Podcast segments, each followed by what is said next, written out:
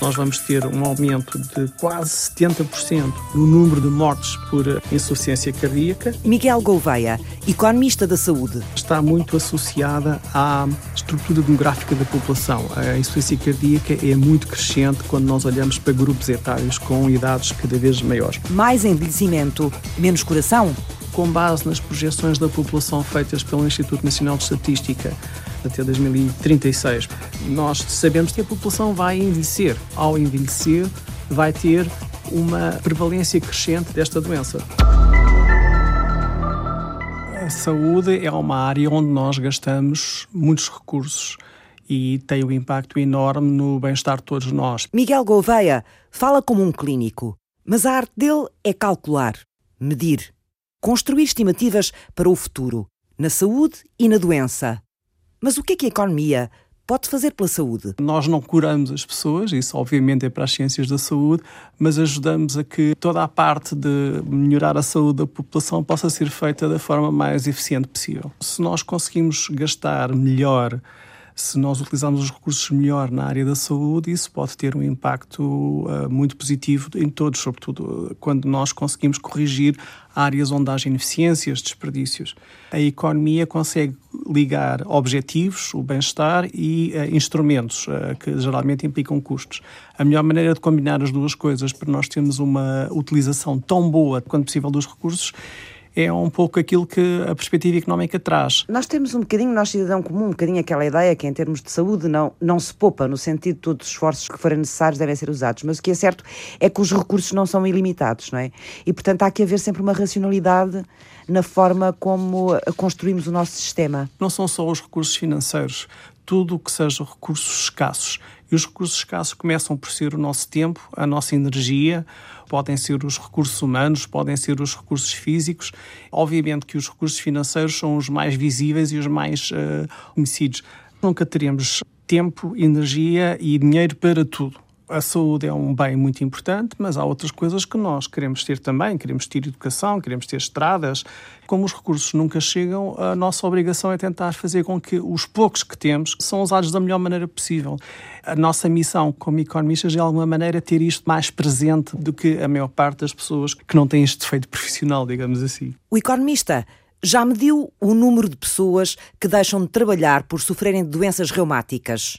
Ou se havia verde AVC, ajudou mesmo a diminuir o número de mortes.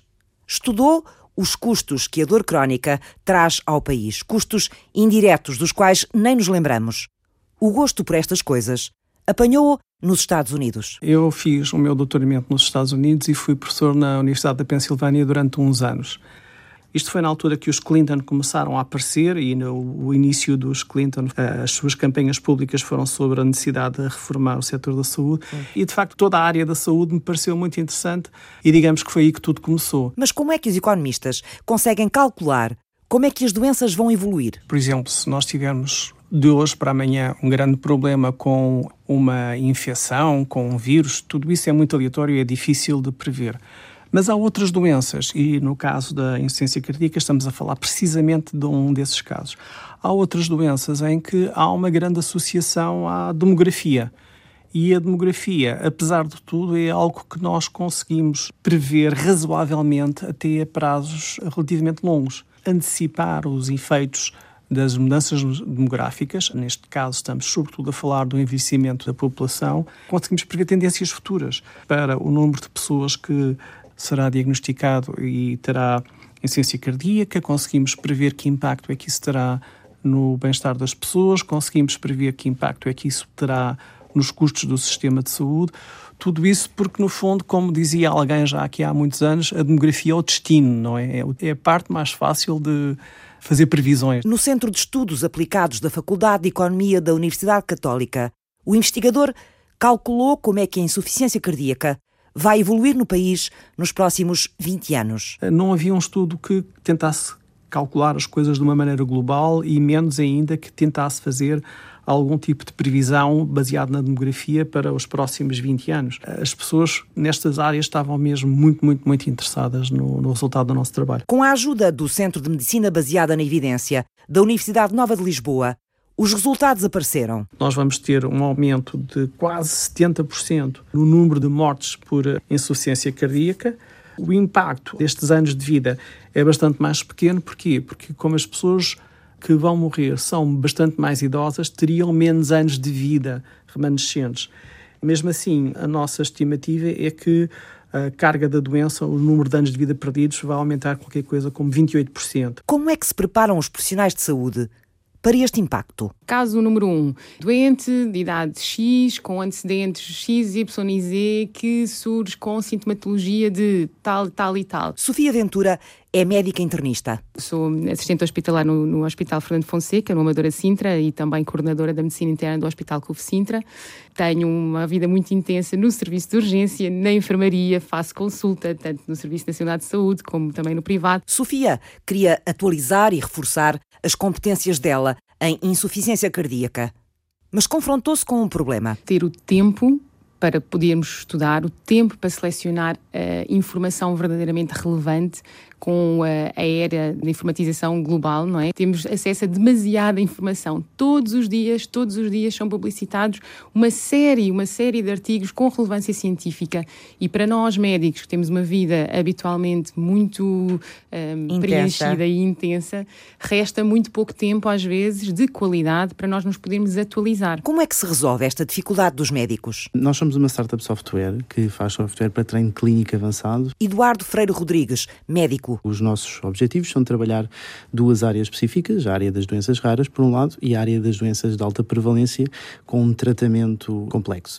E aí se enquadra a insuficiência cardíaca. São médicos e são programadores? Nós éramos todos estudantes de medicina e por vários motivos, pelo associativismo, por vários encontros que existem, cruzámos-nos e percebemos que havia aqui alguns, alguns pontos de contacto interessantes. Nós éramos estudantes de medicina, mas por outro lado estávamos muito interessados na qualidade e estávamos também muito interessados na parte tecnológica, como sabíamos programar, e portanto não há de facto muita gente com estas características e isto Pois não há mesmo. Maneira. É, aliás, Sim. o que eu me perguntei foi como é que eles conseguiam estar a estudar medicina, que já não é fácil, como a gente sabe, não é? Portanto, é exigente e ao mesmo tempo ainda saber de programação. Eu ainda hoje tenho que pensar como é que isso aconteceu, de facto.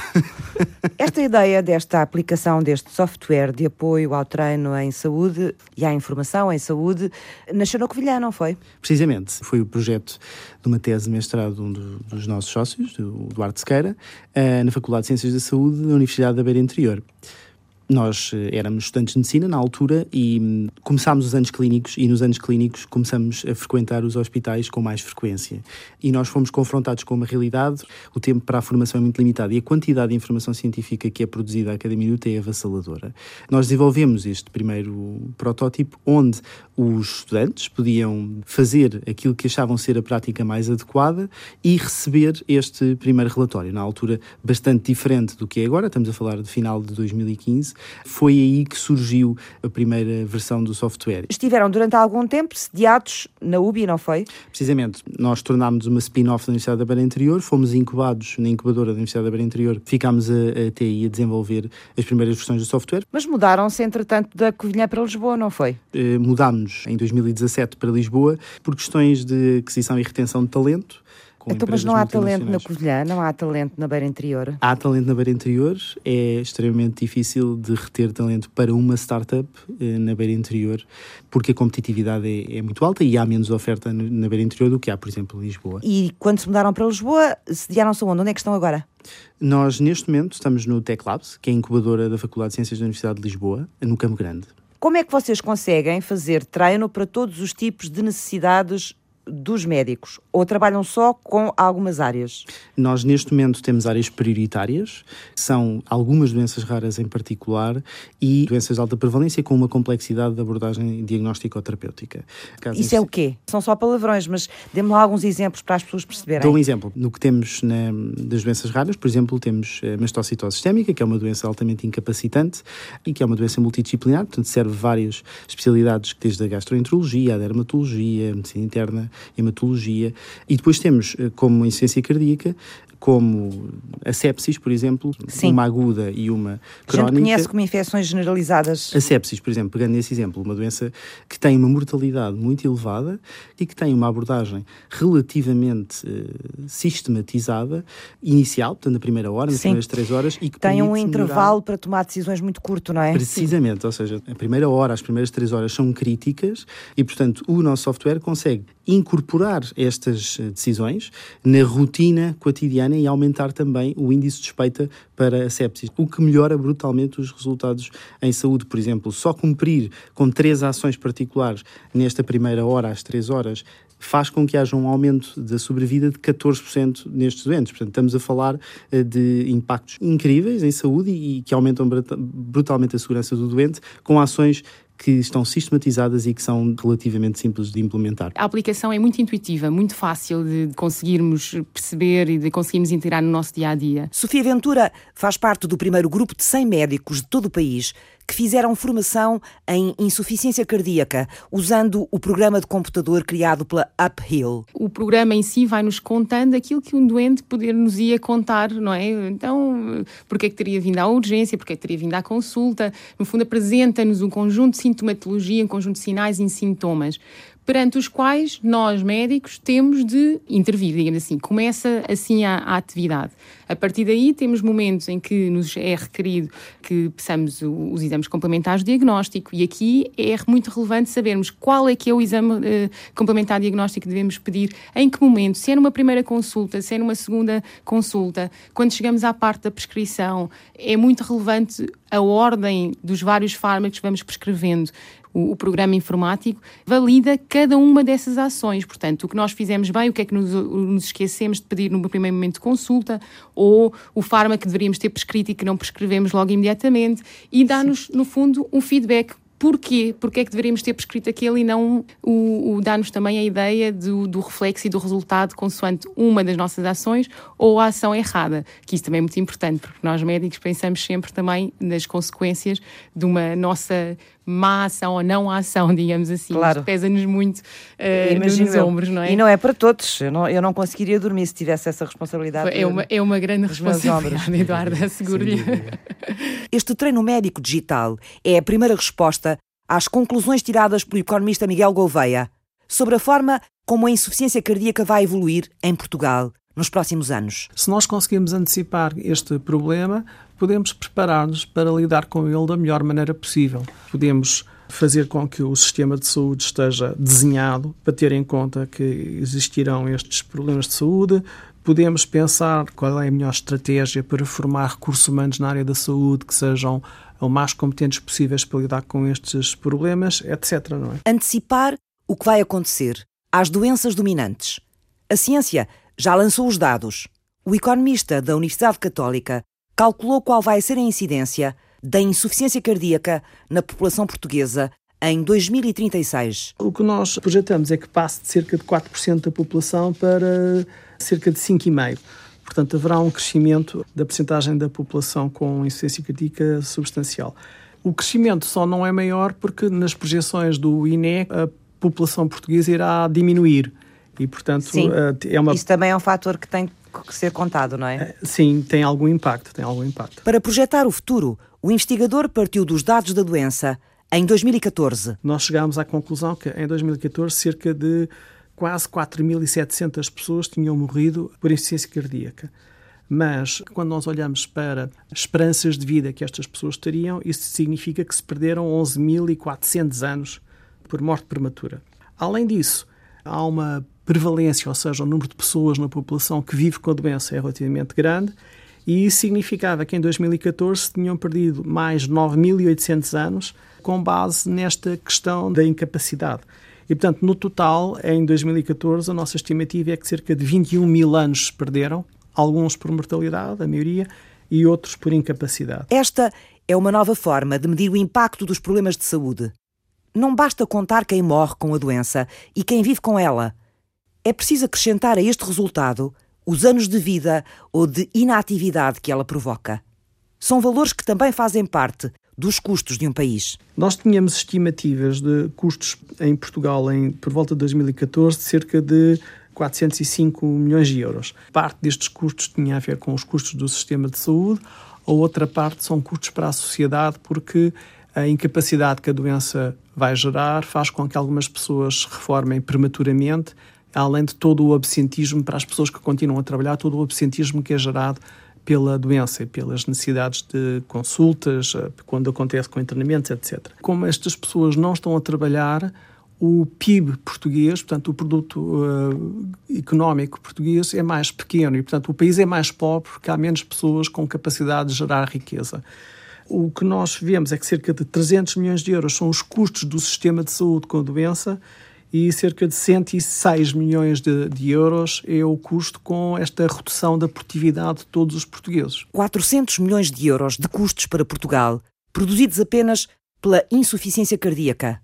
E nas próximas décadas, com o aumento da doença, como é que vai ser? A nossa estimativa então é que com o envelhecimento este número passe para cerca de 503 milhões de euros, portanto passa de 405 para 503, é um aumento de, de 24%.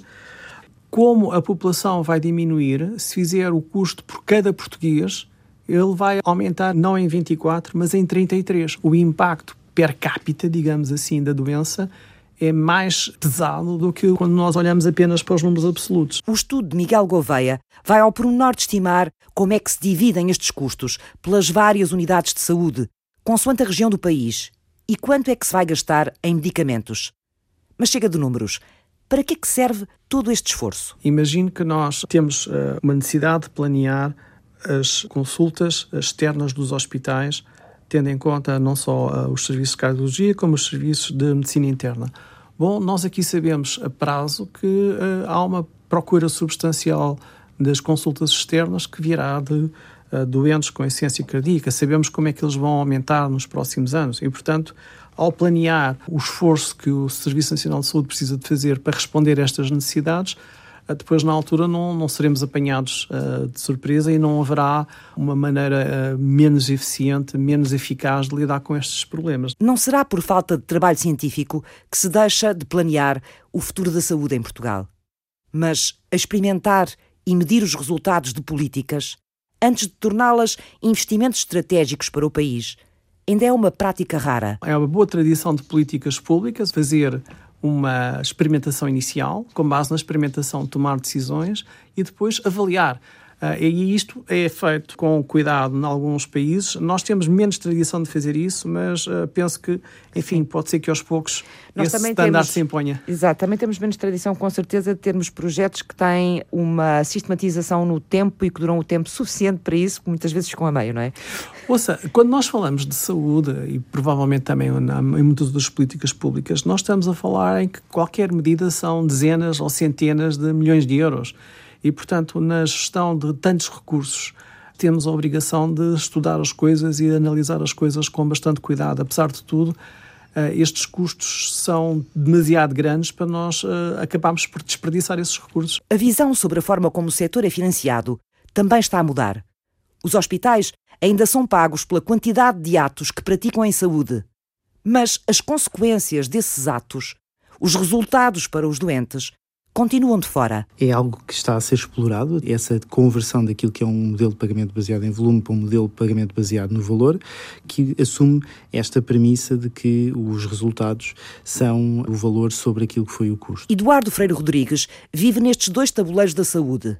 É médico e é empresário em saúde. Transitar esse ónus do valor para o próprio doente, com base naquilo que são os dados clínicos que o próprio hospital já possui, que, por exemplo, em Portugal nós temos disponíveis no portal da transparência para o setor público, e nos resultados que são reportados pelo doente, resultados de uma intervenção cirúrgica, ausência de efeitos adversos, de impotência funcional, melhoria da, da capacidade e da qualidade de vida, tudo isso poderia ser poderia podem algumas experiências ser incorporado naquilo que depois é o pagamento em saúde. É fácil de uma forma teórica compreender essa ideia base de incorporar em tudo aquilo que é o resultado do ato médico ou do trabalho de uma unidade de saúde para o doente. Mas depois na prática como é que isto pode ser agilizado? Primeiro, há que decidir como normalizar essa informação de resultados e já há várias iniciativas internacionais que no fundo, nos dão catálogos de questionários que são aplicados aos doentes por via a normalizar essa informação doente a doente e receber aquilo que são os resultados para uma determinada doença. Todas as características que são necessárias avaliar estão normalizadas naquilo que é um questionário tipificado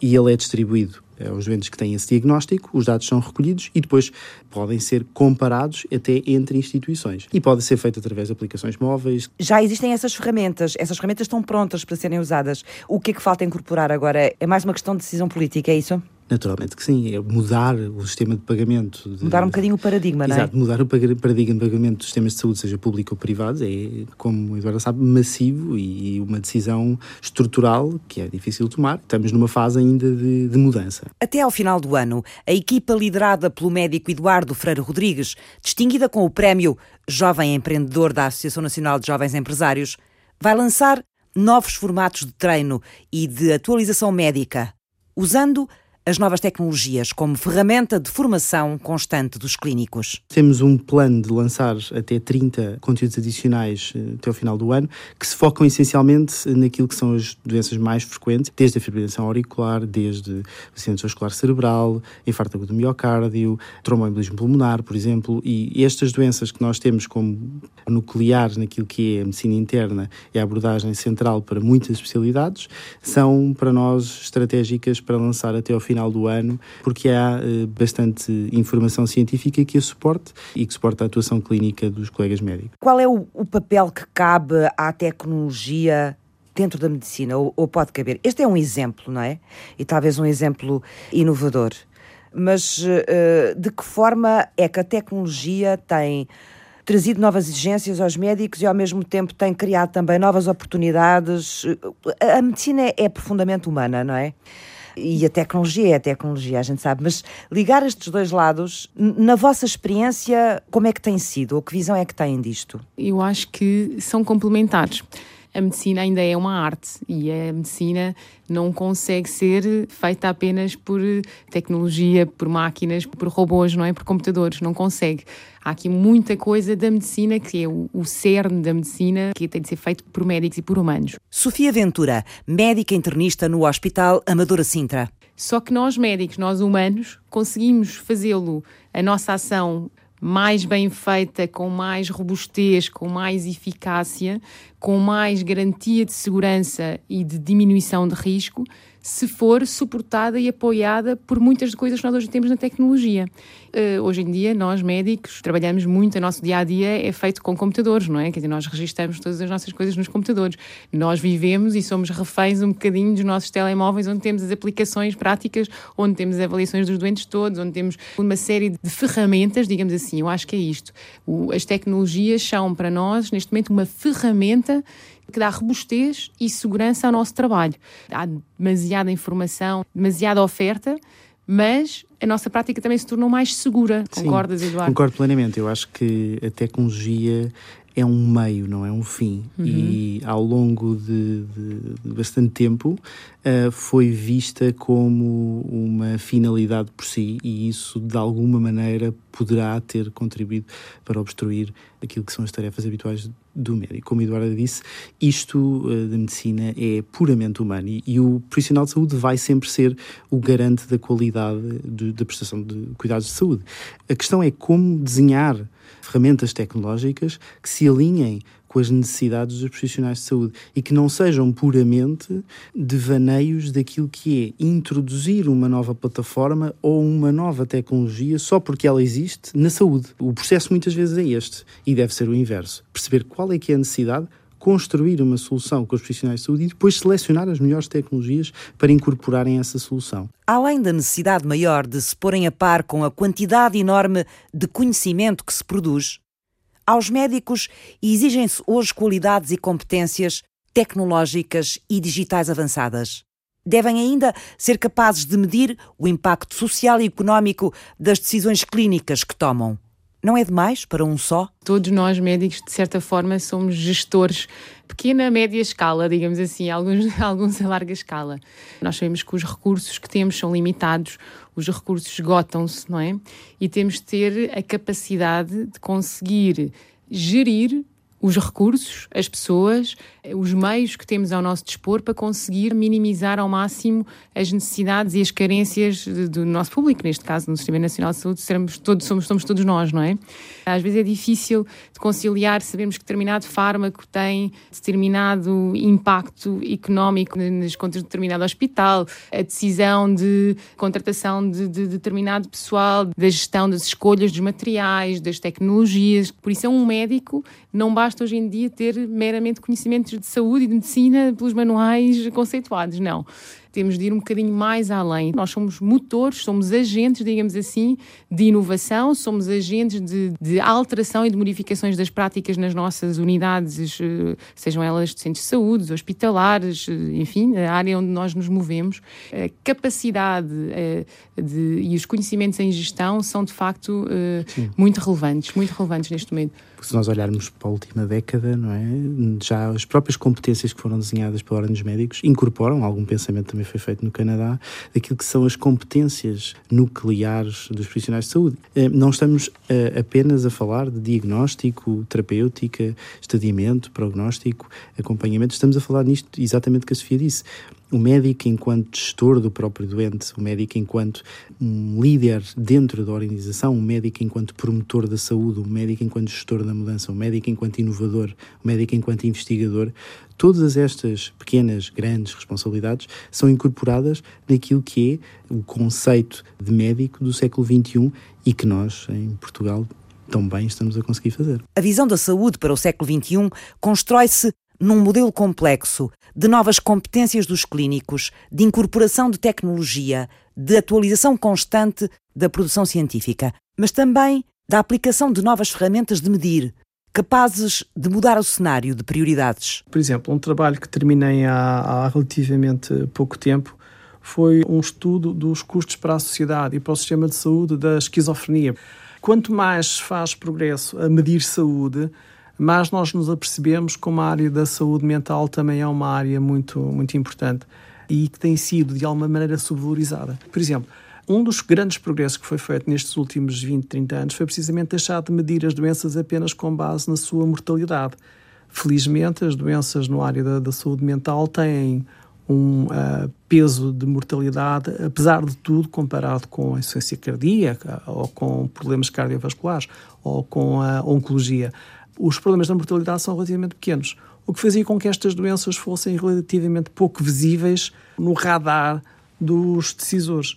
Quando se criou esta tecnologia para medir anos de vida perdidos por incapacidade, de repente nós vimos que a saúde mental era uma área gigantesca onde há muitos problemas muito grandes a nível populacional e onde nós, inclusive, podemos fazer muito. Portanto, a própria tecnologia a medir as coisas hum, fez com que o peso, a importância que esta doença tem, tenha mudado por completo. Há um bocadinho aquela andota do bêbado que perde as chaves e só procura debaixo do candeeiro, não é? Uh, e, de certa maneira, nós na saúde somos um bocadinho como esse bêbado, porque só conseguimos olhar para aquilo que conseguimos medir. O progresso na medição da saúde, com uh, estes anos de vida perdidos na incapacidade, mudou completamente a forma como toda a área da saúde mental é vista. Fizeram este programa Miguel Gouveia. O estudo envolveu o trabalho de economistas, médicos, envolveu o trabalho de farmacêuticos. Sofia Ventura. Agora vamos avaliar a pressão arterial, vamos avaliar a frequência cardíaca. Consoante esta pressão arterial, vamos prescrever este medicamento. Não podemos fazer o, medicamento X, tendo em conta estes valores e estes, eh, este doente em particular que, que, que ali temos.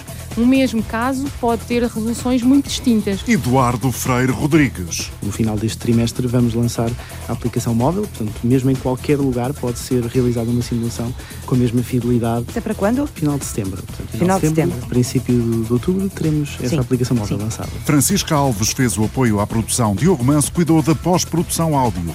Eduardo Maio realizou e apresentou. O ponto de partida está em podcast e na plataforma online RTP Play.